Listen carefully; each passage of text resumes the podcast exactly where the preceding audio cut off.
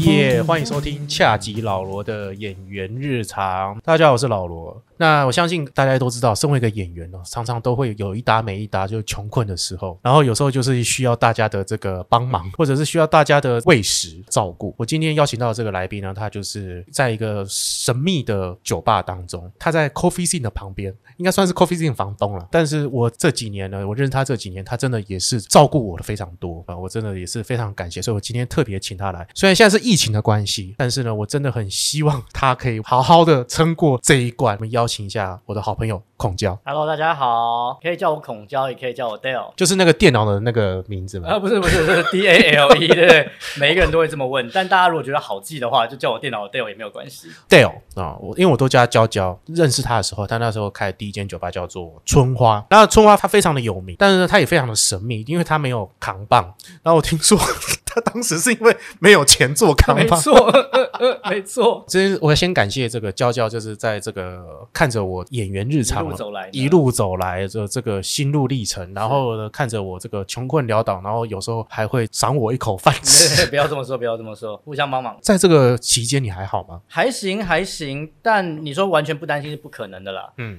毕竟有这么多员工要养，然后店租，房东还蛮不错的，有愿意让我们降一些房租，嗯啊，这部分我蛮感谢的，但是总是不能让伙伴们都一直没有事做且看不到未来，对，我觉得那个就是身为一个领导人你该做的事情。酒吧这个事情，我觉得是很微妙的事情。我之前在我的、呃几前面几集，包括老头，老头你也认识嘛，嗯是是是，啊，或者是跟莎莎还有 Narrow，就是酒吧是我一直呃很想要持续做，但是有一段时间没有没有持续做，原因嗯是因为我还没有一直找到合适的人。是哦，包括哈利哈，哈利也是对你哈利也的哦讲过合作伙伴没错没错，对，就是我一直想要再延伸。好，那每次我做这样主题的时候，大家都会在想说，这是跟你的演员这个频道是不是没有关系？平常就是会跟这些人混哦，我平常就是会跟、嗯，总呃是看到老罗哥哥呢，对，就看到这个跟孔教这样混，然后是孔教总是他的这个理财的上面，或者是他对于店的经营，呃，有很多问题或者很多状况的时候，我还是会好好咨询他一些部嗯嗯嗯分。嗯这样嗯谈到酒吧这件事情，你可以好好讲一下你现在的店。现在的店嗯嘛，目前。呃，因为疫情的关系，所以我们可能会先收掉一家店。呃，哦，你大家这么会赤裸，想，没有关系的，这这 真的吗？我们要坦然面我只对自己。啊我只 想说，就是哎，你聊一下春花像是什么感觉哦？那春花是什么样的酒吧？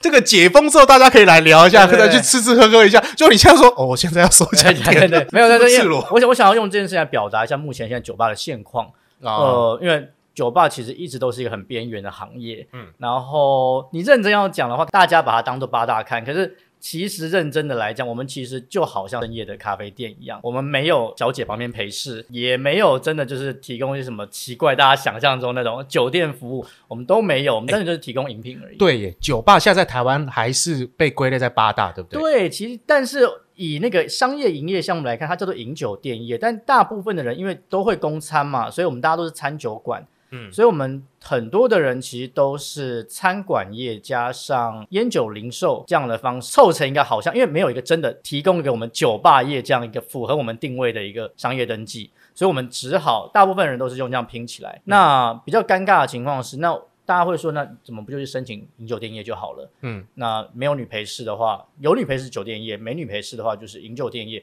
合理嘛？但是以目前的情况来看，即便你是非常非常厉害的 bartender，就是世界有名的那种 bartender，、嗯你都不一定有办法做到完全符合政府的规格，就是对以就是比方说双逃生出口，嗯嗯嗯，全店防火。我之前的经验，我说我我开的第一家店，那个时候我们刚好柯文哲刚上任的时候，然后就来了一个联联合大稽查，从嗯延吉街的街头一路扫到街尾，为了什么？他是哪里看你们不爽，还是说那、就一间一间查。就是他的动机是什么？就柯文哲上任就要开始，就是开始要彻查每一个营业登记啊，是不是都是完全合法的、啊？哦，对，然后就同时代的商业司、建管处跟消防局的人，就是一路从街头一路扫到街尾。那个时候我们光消防就花了快五十万，只有消防。当然我说好消防的考量，可能大家民众安全，对我可以接受。但问题是，比方双逃生出口，一般的年轻人创业，我们不太可能真的有办法去租到一个双逃生出口的对空对间。对，能做到的就是百货公司，嗯跟饭店，嗯，他们有办法做到政府要的完全的规格，但是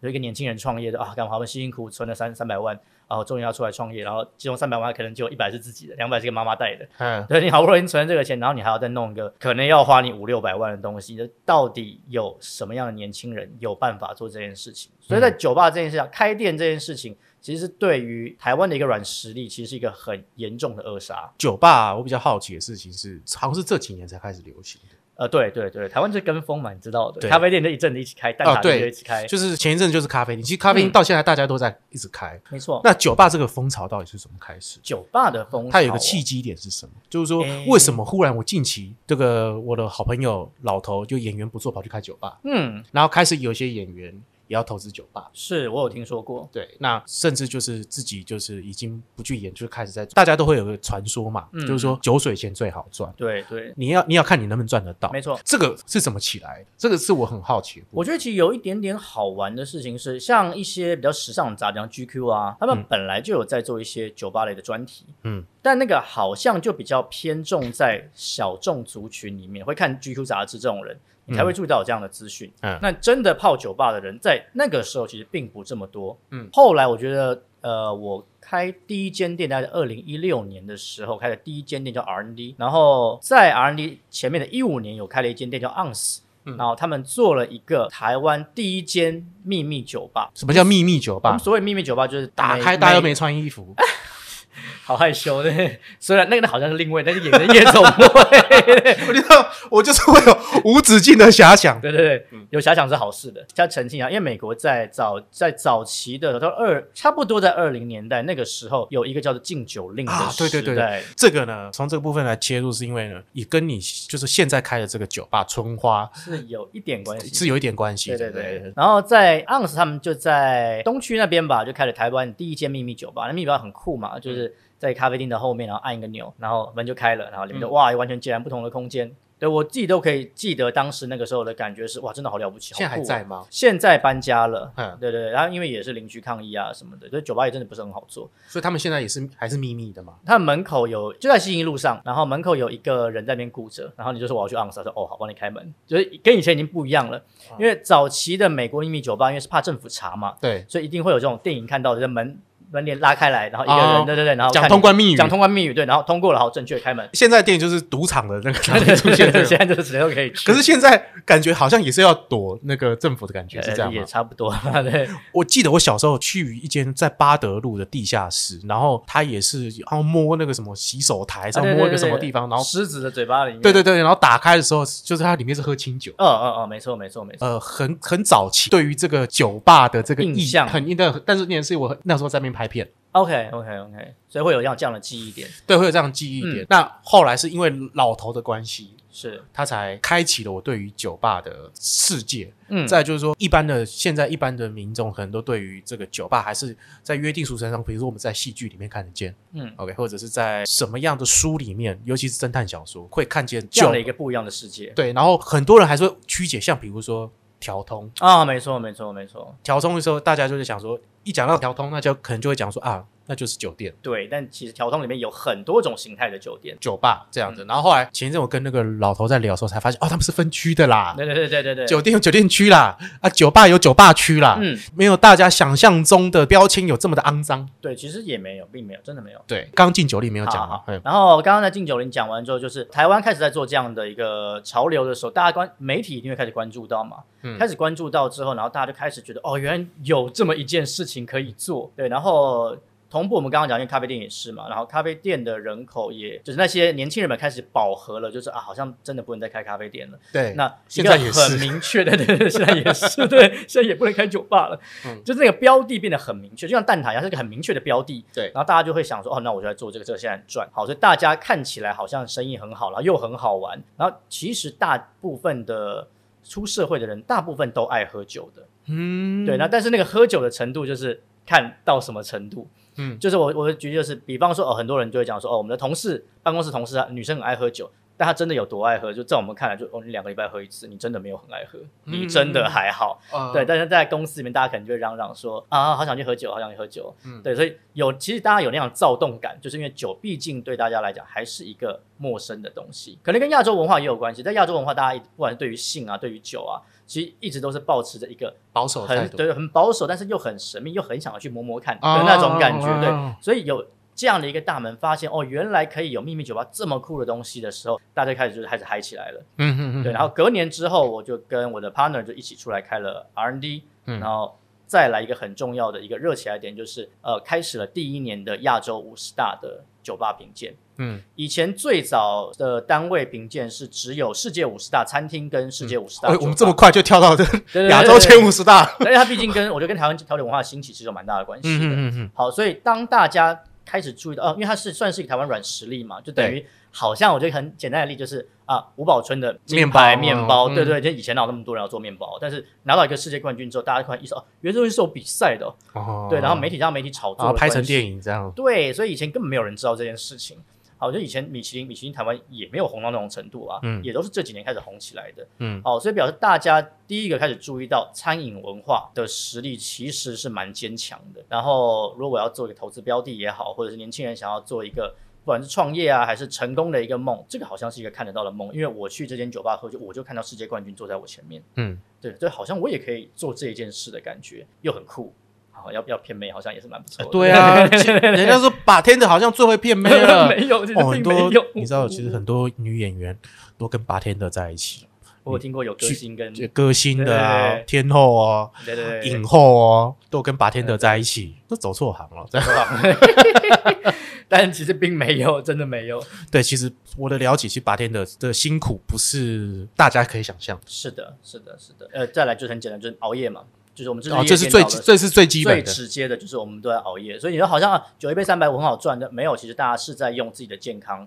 嗯，在换那个金钱的。其实都是功啦都，是然功后都是还有功你身体。对对对对，健康才对对对对，这些的血汗才造就是你眼前这一杯很精致的或酒，是残都是，对对真的对都是。所以我酒吧其实没有那么想象中的稀花啦。嗯，对，但提花就是人格特特质啊，比如说上次那个 Nero 有没有？ 对对啊，你说喜欢把妹的，发现绝对不是没有，绝对有，而且他绝对有善用他的资源在对做这件事情。但通常来说，一个非常认真的八天的上班下班，你下班其实基本上快累瘫了。对啊，一定的啊、对对对因为你还要摇酒嘛。对啊，对啊，对啊，我其实印象蛮深刻的、哦。我在 R&D 开店大概三四个月吧，有一天大概晚上九点的时候，一个女生蛮可爱的一个女生哦。然后就在那边看我调酒调酒调酒，然后就问我说：“你怎么发现你都都会检视人家是不是？”然后我就说：“哦，没有啊。”我就说：“就是基本上没有那个时间了，而且回到家很累了。对啊，然后他就看着我就说：“那你要剪我师吗哦，那就是等于就是暗示你啊？”。对啊，然后我就看了一下手表，我说：“现在九点，我三点下班，你还要再等我五个小时。”他说：“哦，那我还是先回 家。 不是，你这时候应该就诱骗他，你让你再喝个五个小时啊什”么对之类对的。对，五个小时真的蛮久，如果两个小时的话，你还可以盯一下。那就五个小时他真的太久了他后来有再来吗？我后来我就忘忘了他是谁了。 我印象中他蛮可爱，但是就这样，然后其他我都不记得了。啊，哎、你你应该有这样很多的机会吧？呃，你要说机会不会是没有的，但是你要认真去思考，你有没有那个时间去经营这件事情。嗯，那后来怎么发展？就是说到现在，酒吧感觉在台湾或者是台北嗯，这么的蓬勃。刚刚讲到了嘛，就是当我们就是有媒体炒作的时候，然后大家开始意识到这个东西好像很了不起的时候，一定每个人都想要试试看的。嗯，我手边有些闲钱，然后我让我认识一个八天的，然后大家就觉得哦，好像不错，那我们就来合作开一间店。嗯，好。可是的确在一零年、一七年那个时候，因为酒吧还没有饱和，所以你在那个时候开，确确实实你要在那时候扎根是不难的事情。嗯嗯嗯，然后那个时候的酒客量其实也还蛮多的，没有那么多人去分这块饼，所以当初大家进来其实应该都会有赚到钱。嗯所以真的赚到钱的人看，就其他人看到说，哦，他们有赚到钱呢，好，好像这东西可以做，所以就越来越多人就涌进这一行，嗯然后就越来越蓬勃，越来越蓬勃，到到现在就是走路一条街上可能就三四家酒吧、对，现在就是感觉整个大台北地区感觉都是战场。战然场、后超战，以前我去花莲，感觉还是有两间，现在花莲已经不止了。会发现到一个状况，就是说，把 tender 的那个门槛感觉就开始越来因为缺的人越来越确实多，这是一种乱象。嗯我我们要把它称为乱象呢，还是说就是称为就是它是一个市场的需求趋的势嗯呢？的趋势的关系，因为我们常会看到这种状况，就是我是一张白纸，然后我想当 bartender，然后我就去了一个酒吧，变成了 bartender。嗯，这其实跟现在有时候演员就很像，就是哎、我想要当演员，然后就跑去就是是这样。事有有时候事迹都没有，然后就跑去当零演，然后就跟人家讲说我是演员，好像门槛似乎就这么的低，这个应该不会是你乐见的吧？肯定的，但是比较尴尬的事情，台湾其实没有一个很完整的调酒文化圈，因为其实刚刚讲到嘛，就是酒跟性这种东西在台湾，其实或亚洲圈，或至少在中国台湾这一区，然后大家对于这样的东西其实是不太敢提的，所以相对之下，你要去发扬这件事情，它有点困难。比方说在日本，哈，大家都看过日剧，老公下班太早回家，还被被骂老被骂说对你这么早回干嘛？对啊，应该去应酬。对，所以他们有很成熟的酒吧文化，你可以去喝调酒，你要去喝烈酒、喝葡萄酒、去居酒屋都可以。，对，感觉我们看影视作品的话，一定都感觉就是他们会去居酒屋。嗯，那我去我去日本的时候，他们也不会去酒吧，因为酒吧对于日本的大部分人来讲，它可能还是一个高贵的算高消费。高消费，嗯大家最后还是会跑去去居酒屋，然后去居酒屋还是觉得哎、好像居酒屋还是有点贵耶。嗯，最后呢，就跑去 Seven Eleven 买一堆对有对的没有的对对烧对对烤，然后对就去一起去这个饭店，大家一起吃一吃， 对对对，去谁的房间吃一吃就然后再算。买买一个便宜的小零食。对对。对对对对，以我的了解来看，通常呃大学生居酒屋是没有问题的，嗯然后社会新鲜人也是居酒屋，嗯，然后当你变成因为日本的企业够多嘛，然后像东京可能就一千多万人了。对对就对，嗯跟台湾的一半了，所以他们真的有够多的人可以去养活这些酒吧。然后大概到中小主管之后，你就会开始有一些自己喜欢的酒吧了。因为嗯如果你是一个很不错的职员的话，就是你的主管就会走，那今天带你去一个秘密基地看一下。嗯然后你就觉得哦，跟居酒屋是真的完全不一样的感觉的情况。然后当你变成主管的时候，你也会带下一个啊你的职员，然后去你喜欢的酒吧。哦，台湾好像没有这种文化，台湾就没有，对不对？其实很对难。台湾下班都恨不得赶快不要看到主管，然后就赶快闪了。哎，就是没有想说， 哎，我跟老板喝一杯，没有，因为主管自己也没有这个文化，他当然也没有秘密基地告诉你你要去哪里喝酒。会不会是私人会馆啊？其实后来老板带他们去都会是私人会馆，老板有可能，但是那真的是很很有钱的老板，就是那种玩起来就对哦，哦，对对对对对香然槟后开五十支一百支也会不会有让人家有这种错觉？就是说，会今天老板带你去酒吧，然后会有这种说，就是啊，其实那是一种私人会馆，因为好像像我去拍戏的时候，嗯有时候会去借一些场地嘛，嗯然后这些场地它有吧台，哦，它有酒柜，但它是私人会馆，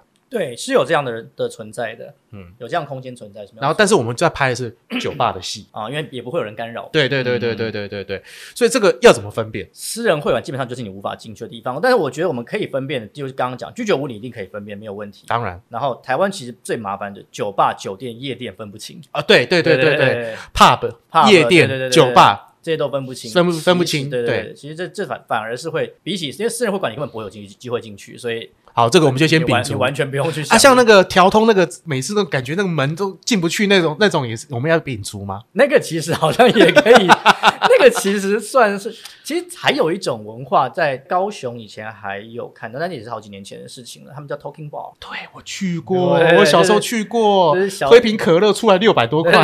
见鬼了，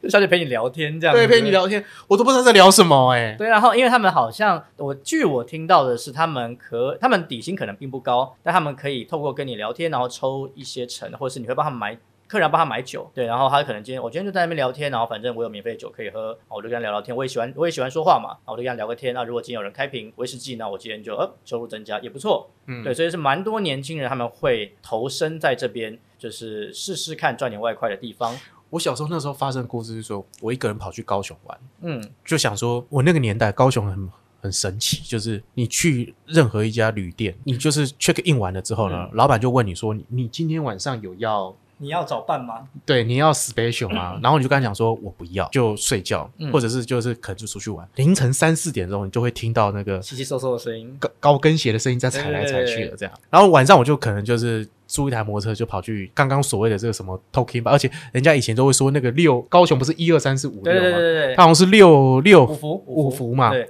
五福跟七七弦七险。酒店是七弦，然对后酒吧是五，对，然后因为我哥是军人嘛，然后我哥就会特别跟我讲嗯说，哎、你可能可以去哪边喝点酒，然后看一下那个那边文化是什么。我就真的就是傻傻去了 talking bar，嗯，我在那边认识一个小女生，她就是这样跟你就傻傻跟你聊哦，然后聊完之后呢，她还骑摩托车载我回旅馆，哇塞，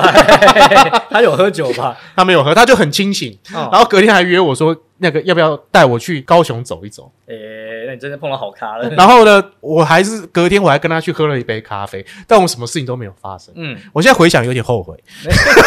他应该也是蛮可爱的，就是说，哎 这么热情哎、然后真的就碰到一个好人，南部人的骄傲。对，然后就是所谓的原来那就是所谓的 talking bar，现在还有吗？现在其实还有，嗯嗯嗯，其实还有，就是当咖啡店的潮流，就是我们以酒吧来讲好了，当酒吧现在慢慢转型成大家可以接受的模式的时候，你一定还是看到那种老派的酒吧，嗯，还是有在经营的。所以咖啡店也一样，当咖啡店的文化开始风起的时候，还是有那些老派的或者坚持就是以前或者他也不知道怎么转型那种店，一定是存在的，所以他们都是找得到的。哎、可是据我所知，你以前是咖啡人对对，我以前最早是做咖啡的， 哦，没有，在更早前可能是国文老师。其实最早是做咖啡，然后其实，在读考研究所的时候进了咖啡圈，然后那个时候有受到还蛮完整的训练，然后考上了之后，我就去研究所，然后就顺便开始教书了。嗯，啊，教完书之后，对对不起啊，这这教育圈有点不好意思，就是有点看不到未来，然后我就只好，我就赶想说，嗯，三十多岁要创业，好像就是就最后一搏了。啊对对，再再不拼的话，就四十岁要再创业，其实有点辛苦。不能讲说没有未来啦，就是说你可以看得见你接下来是什看得么，见你的你样子接下来生活会是什么样没子错，但是没你错可能没错想没要错轰轰烈烈的，你想大干一场，对，但是也我比方说以老师的收入来讲哈，我那时候收入大概一个月六万左右，嗯嗯好，听起来不是很差。但是如果你要在台北买房、买车、啊啊啊啊成家立业，大家也可以知道那是完全不可能的事哎情。是真对，的。那如果我要的话，我就可能要就是搬去就是其他地方，嗯可能消费比较低的地方，相对之下比较有机会用这样的价钱嗯养活我。领口啊，哦，没有领口现在有对点对贵对对对，可是那那相对你就要付出交通跟时间成本。是对，那我那时候学校我在大学教嘛，所以不可能会那么容易的升的。比方说你是国小老师，你可以申请调校啊，嗯但是我是大学，我不太可能就做这种事情，对所以会比较尴尬一点。呃，但是你后来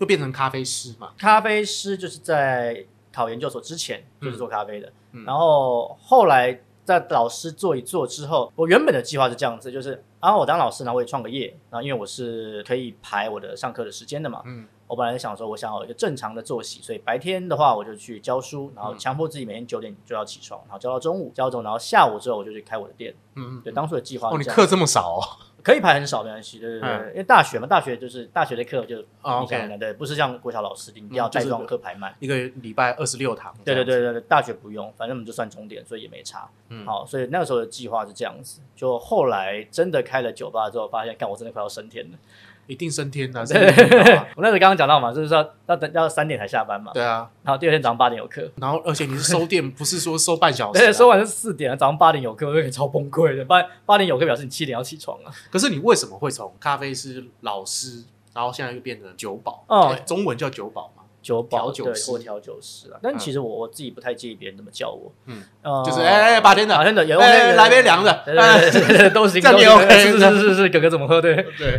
所以我我个人的观点就是在呃，本来为什么会转型的原因是我本来想要做咖啡嘛，咖啡店，然后可我其实从小就很喜欢做东西，煮饭啊，然后泡茶，然后摇饮料啊，嗯，以前我们那个年我们那个年代听到好老，就是你小时候啦，小时候小对时候啊，哎呀，小时候那个时候有一个东西叫泡沫红茶哎店，那时候是潘迎紫还在演《浴火凤凰》的时候，哦，对对对，没错哎。哦，那个时候有一个很流行的东西叫泡沫红茶店，嗯对。然后泡沫红茶店就是你要喝有我今天要一个波霸蒸奶，嗯其实现在差不了太多，但那个时候有一个很流行的叫蛋蜜汁。哦，对对对对，，然后他就觉得哎，蛋蜜汁好好奇哦，那蛮好喝的。一百四十块，七百 CC 一大杯，对对对对对，干超便宜，对，然后什么胚芽奶茶，那个奶茶哦应该有半杯，超化学的哈密瓜奶茶，然后干超化学，对， 都是化学的，但是大家都是只是去那边聊天啊，对对吃对蜜饯打牌啊，对对对，现在就是，但是现在绿盖茶吧，然后再以前再更 low 一点，暗暗的，对对对，然后嗯对土城哦 对土城， 对我有印象，对，所以早期的时候我对做东西就很有兴趣了，然后我后来想要念高餐，就被我家人阻止，因为家人觉得说你还是要还是希望念普通大学，嗯因为那个时候家长怎么会看到现在餐饮业那么红，但对不知道嘛，没有人遇见，没有人预见到，就像我那个年。代说电机最红，对啊，现在但哎，现在也不一定真的完对全没有啊就是这对啊样了，对，所以相对在那个时候没有做嘛，后来就现在到了，就刚刚讲到三十岁，觉得干在创业真的不行了，好要要做就最后拼一搏了，不然就是一辈子过这样的生活。嗯，所以我就试试看，就冲了一下。那为什么不选咖啡？你认真的了解了一下咖啡的历史跟酒的历史，我也很喜欢咖啡，但是不好咖啡它赚其实赚的方法不太一样，但是我是说，因为我喜欢做嘛。那咖啡的历史其实其实也就是这一百年的事情，嗯，但是酒的历史真的是伴随人类一起成长的。哦，是这样的吧？对对，那调不讲单纯酒，讲调酒了好了，它起码也两三百年。就是以前那个苏格拉底那个时期，大家只喝酒大家不都喝喝咖酒啡了，，真的最早最早的酒，从有蜂蜜的时候，有有糖的时代就开始有酒了，所以蜂蜜酒甚至是西元前的事情了。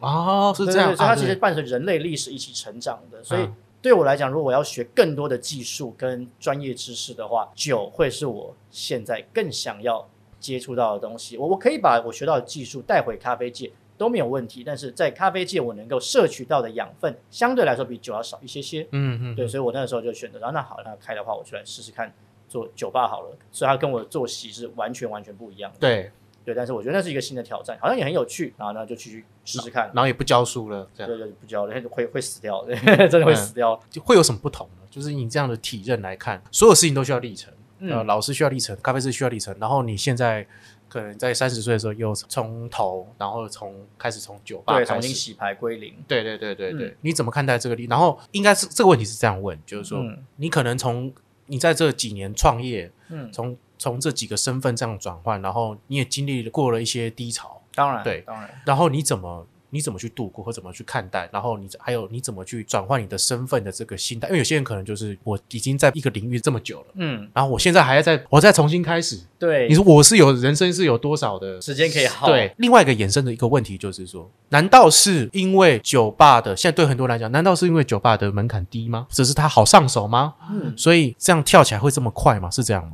我觉得可以回到我们刚刚其实没有讨论完的一个问题，就是在讲说门槛很低的这一件事嗯情。其实我们刚刚讲，因为日本有一个很成熟的喝酒的一个文化生态，所以他们甚至听到比较极端的例子，你可能要在外场做个两三年，嗯你才有办法进去里面开始碰调酒的，你还不能做哦，你只是开始碰而已哦，嗯，洗碗、会洗让杯你子，对，让你下班之后开始可以练习。嗯嗯然后你在家里练没有人看到，但是你要正式进去在下班后的吧台里面练习，你要可能要过了两三年，你才有资格做这件事情。对，然后中间可能再过两三年是每天下班调给你的师傅或你的师兄喝，嗯然后大家都说嗯还不错，那你可以做指定的几款酒。嗯嗯，好，所以那个训练相对的，好像听到日料有点像，就是一阶一阶一阶往上爬的。所以我以前曾经跟一个中餐的厨师在聊过，他说他他还蛮喜欢我的，就是男生啦，对，他是蛮喜欢我的，他说嗯愿意跟我分享一些事情。哦，你是然后，嗯对， 我知道你要说什么， 所以我刚才表情不对。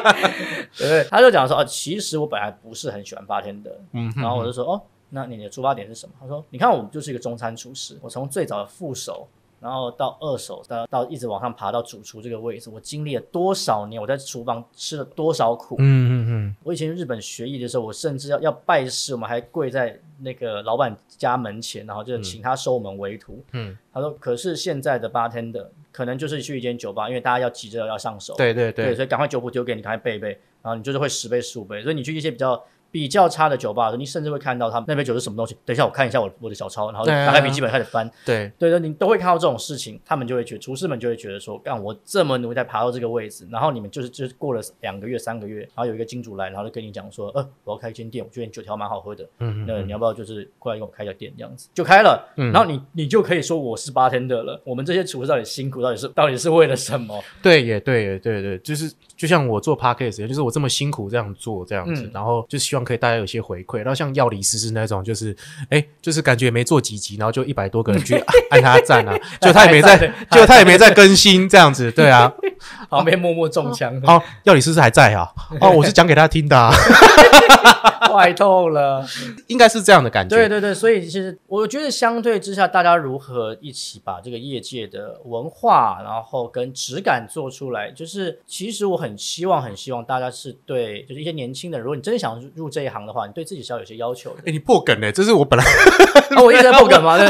我一直在破梗 吗？没关没系啊，有没有哎对，你呃你你说你说你说，对对对，我呃一直希望大家可以把这个文化是可以一起带起来的。呃，如果你真的就觉得、哦、我现在是高中生，或者你就是高职什么都没有关系，但是我想要当 bartender 可以吗？当然可以，但是你千万不要觉得 bartender 就是只要会调酒就好了，你要会人际关系，你要会语言，因为你随时会有外国客人来。你要阅读相关的文献，嗯嗯，比方说是国外调酒，因为调酒是毕竟是从欧美来的东西，所以嗯你真的要去理解的话，你要当然从原产地拿资料是最好的，所以你要能够阅读国外的文献，所以你要有能力日文、英文最理想。你要葡萄酒的话，你不可能不会法文、意大利文，嗯，对，所以你你对自己的要求到哪里，那会决定你为后进入这一行的你的高度啊就会完全不一样。就是说，其实每个行业都应该要有个历程，是是是是，但是好像回到我们刚刚这样讲的，比如说像演员，现在就是大家好像很觉得是不是要越过一个你要熬的历程，然后你就你才可以你就会赚大钱，就就是没有人保证这件事情，没有没有保证这件事情，当然很多人都不想熬嘛，嗯或者是说熬到一半他就觉得啊他看开了，然后就是就离开了，他可能没有这个命或没有这个运这样。但我觉得每个行业都是这样，就是你肯必定的须要经历一件难熬的事情。对啊，像刚刚那个老罗问说有没有低潮，当然有，就是嗯我当初在 R&D 跟伙伴们拆伙的时候，因为我们经营理念有点不一样，然后后来就拆伙了。哦，这个拆在开店好像很很常发生，蛮。常发生，其实合伙就就是一个第一个风险的，对，但是初期大家没钱的时候，你又不得不合伙，嗯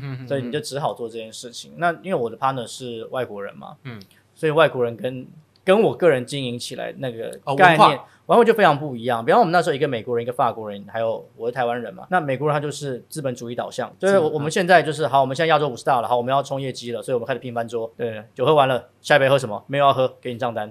对哦反正他们现在倒了，所以我现在讲没关系，也不 在乎 也不他听得懂中文吗？对对哎，他听得懂，但没关系，我不在乎。对，哎你好赤裸，哦对那当然那个时候离开的时候，你就真的会看到，就是所谓我们在讲人情冷暖这件事是这情，这是谁对真的你好，谁对你不好。当你光环没有的时候，谁还愿意就是三不五时问候你一下，然后说我好想喝你做的酒，你什么时候来做一下？嗯嗯嗯嗯对对，那个时候感觉就是会会差很多的。感觉就是说你当时那合伙人没有要，他只是想要拼一个，这感觉是个工厂。对我其实不太喜欢，但我承认我忙起来的时候，我们就是做酒机器，这个这个我承认。但是我我觉得酒吧最重要的还是人跟人之间的关系，嗯，是酒吧最重要的灵魂。对就是我当初为什么要选择离开教育界？那我就是想要看到更多面向的人嘛。当老师，你就是看到就是哦，学生、学生、学生、学生、家长，嗯，就这样没有了。然后同事，哦，就这样。可是，在做酒吧的时候，你每天都会有不一样的客人来，嗯你每天都有机会认识到一个新的领域，嗯，比方说，好，我们可以认识药师，嗯认识演员，嗯啊对，认识医疗机具的那个嗯业务员，嗯嗯然后碰到医生，碰到律师，然后碰到各种可能的行业的人，你都有机会去增加你的人生阅历。欸真的，因为我很多朋友都是在酒吧认识的，嗯很多好朋友都在酒吧认识的。那你当时怎么度过这种低潮？就是说你可能理念不合，你离开了，那你离开之后可能也没有争取到什么东西，嗯你可没能有就是只有一个肉身离开了这个你原本就是苦心经营的一个是一家是店。是是。当时怎么度过？当时嘛，大家都酒吧店很爱喝酒，但其实我没有那么爱喝酒，所以我其实也不是那种借酒浇愁度日的人。嗯，那当然我，我个人就是我我我不是一个很习惯在家自怨自艾的人，就自怨自艾大概两个礼拜完差不多结束我就出门，嗯嗯，然后开始找各种工作啊，什么工作都做，但是当初分回来的那些我原本的股份的钱，我就是绝对不敢动的，就是嗯嗯想说他有一天可能还是要 do something，所以那个钱就是绝对 hold 着，各种工作外面有 case 就去接啊，有调酒的 case 就去接啊，然后也碰到了合作很不好的案子，然后也赔钱，然后但是因为你个人 case，所以你赔不到什么大钱，然后就几千块，了不起一万块就封顶了，业务啊什么都去干啊。嗯因为当八天的没有什么特别专长，就是嘴 炮嘛。嗯 啊，对当个业务，当个业务也也还 OK 啦，嗯卖卖的卖得掉一些东西。歌一声解一声，这样 是是是，到了这样程度，就是硬是熬过了一年多之后，再跟家里人讨论，就是说那还不再创业，其其实也有点累，但是会再重新再开了春花，其实就是当初在低潮期的时候，有很多的老客人们，嗯他们当初跟我讲说，哦。就是路上一路在问说，啊，好想再喝你的酒，什么时候有机会嗯可以再喝到，就是嗯啊，我可能要出国了，还有机会喝到你做的酒吗？就在在我离开前有机会喝到嘛？哇 那有这么样悲的，壮哦。对对对对对对对，那不还是还是会回国了，但他可能 就是移，比如结婚啊、工作啊、移民啊，啊，有人在边上，我我走之前对对对对对，好想再 喝你一杯啊调酒，下这样对对对但是后来他们就是哎，没有没有喝喝到也没关系，但起码我们可以一起去跑个吧之类的吧。嗯嗯对那一起喝酒可总可以吧？对对对对那这样也 OK，那大家就建立起这个感情在。那我就也想说，好吧，那既然还是有人愿意支持我的话，那嗯我就把当初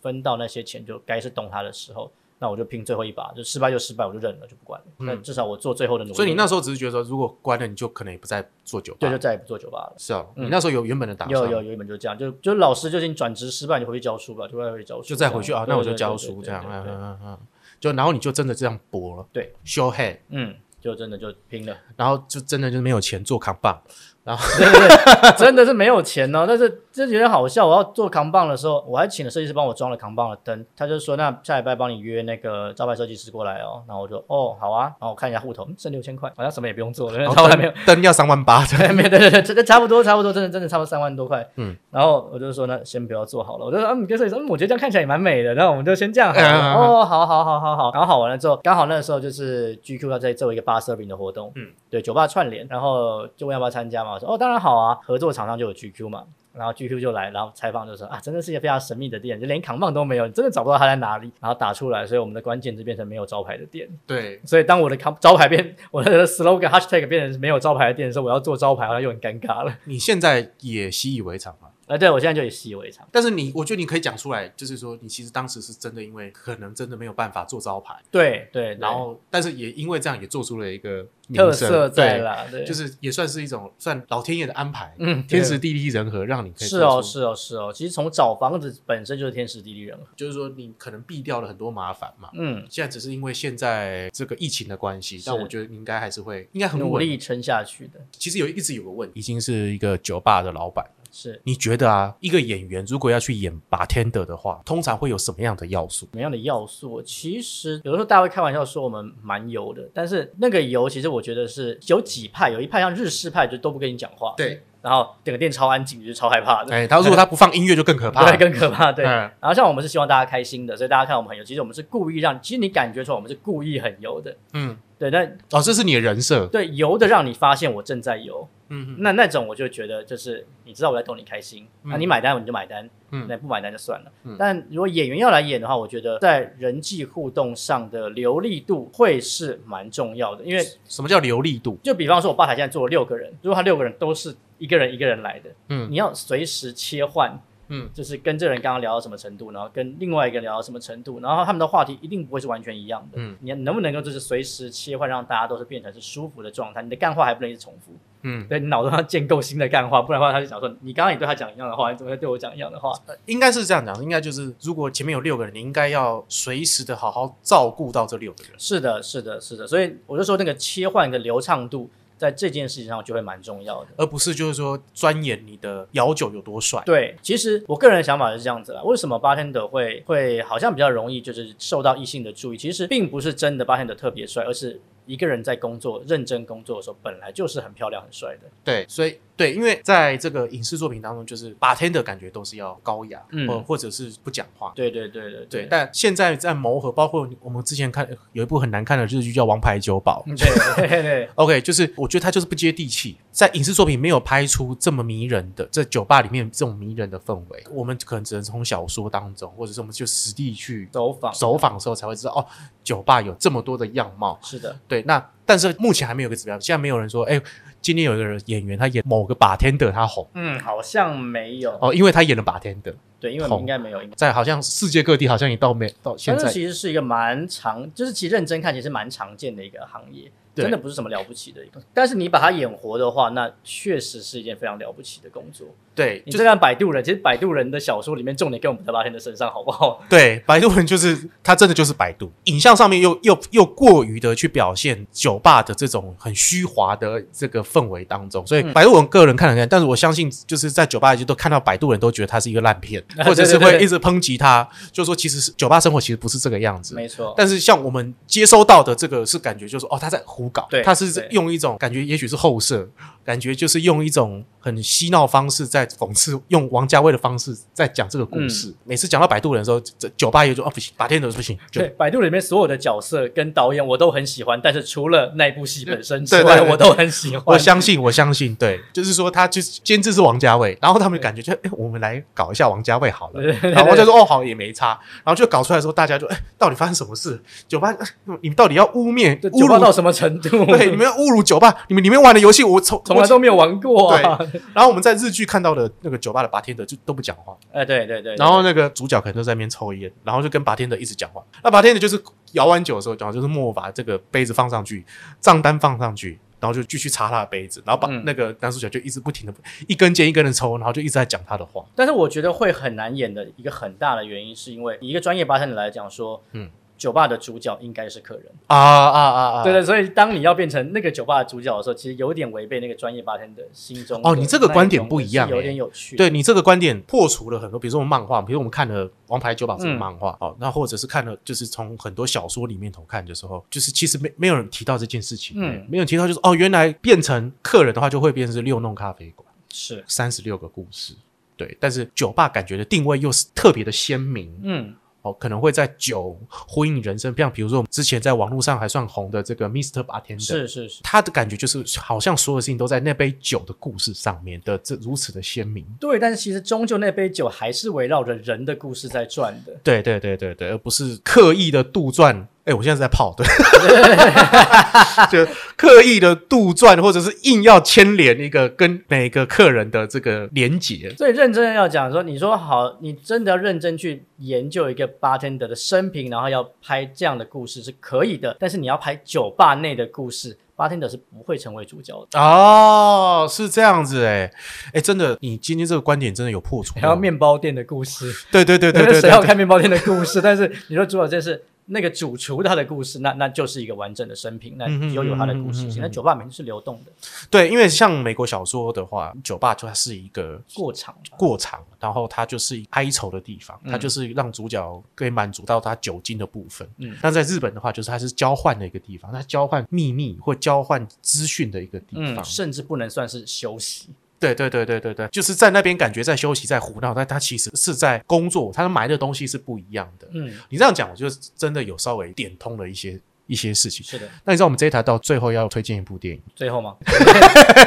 反正我最不推荐的酒吧店，你已经知道了。对，推荐一部电影。 以生活面来讲的话，《白日梦冒险王》应该是，哎呦， 对对对，会哎呦是我很喜欢的。你知道《白日梦冒险王》它在国外票房非常差，哦，我相信。它唯独在台湾票房很好。哦就是因为《白日梦冒险王》开启了北欧风这件事情，啊，确实确实，而且冰岛风。冰岛吗？对啊，我的确看着，我超想去那个冰岛跟那个格陵兰的，对，而且因为这部片其实它是小说，之前已经拍过，哦，但是没有红起来，没有红起来。再拍然后一次。后来班斯提勒把它拍起来，它其实在国外没有很红，对， 然后它评价也没有很好。就像亚森罗平，你知道吗？啊，那片我知道啊，亚森罗平在欧洲，在国外其实它卖得很差，唯独在台台湾，湾卖超红，唯独东方出版社的关系，可能因为他刚好打对少年的那个族群吧。有可嗯能，有可能它的内容里面有稍微接触到青少年要的一些元素。对，少年就是正在思考自己要变成什么样的人的类型。对然后亚森罗平就其实提供了一个好像很酷，然后很有内涵、很有深度的一个一个形象。那我觉得《白日梦冒险王》感觉就是说是开启了台湾人对于旅行的这种饥渴，啊，确实，确实，确实，这个对确实是影响我非常大就的。是就是我我每次可能要出远门的时候，打开 Apple Music 的时候，也是先听《白日梦冒险王》原声带，就感觉哎、我是不是要开启了一个自己什么样的旅因为他程？早上的时候，他有一阵是我的起床歌，然后尤其它里面那首歌就是那个 David Bowie 的那个 Major Tom。对对，Major Tom，对对对，就是也是因为这部电影，它好像才被再翻起来红。嗯，也是老歌了。对，它也是好像哇六零年代嗯差的、不多差的不老多歌了这样。那感谢今天我们的孔娇，那谢谢谢这老个罗谢谢大家。我的这个平常的衣食父母，就是可以陪伴我这么多这个落魄的时候，像希望这个我可以赶快度过这囧的这不会个啦你越来越好了，希望，希望，希望这样。那就陈鹏你继续照顾了啊，没有这样子啊。问题交给我。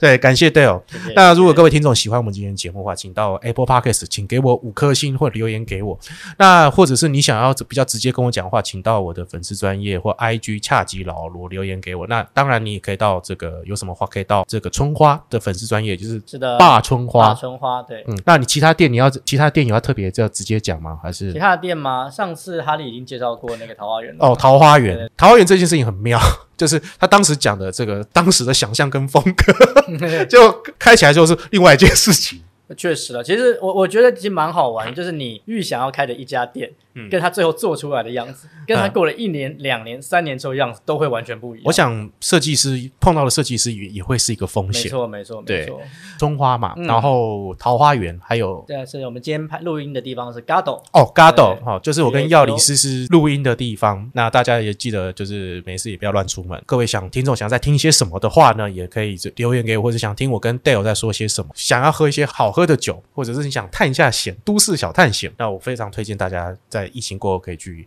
春花欢迎走一遭欢。迎然后它的门口的这个 coffee scene 呢，也值得喝一杯。这样，我们到底是要 我们要做多少业配啊？这样 子。对，那感谢各位听众，感谢这个我们的孔教谢。谢老罗。那今天恰吉老罗演员日常就先到这里了，感谢各位，拜拜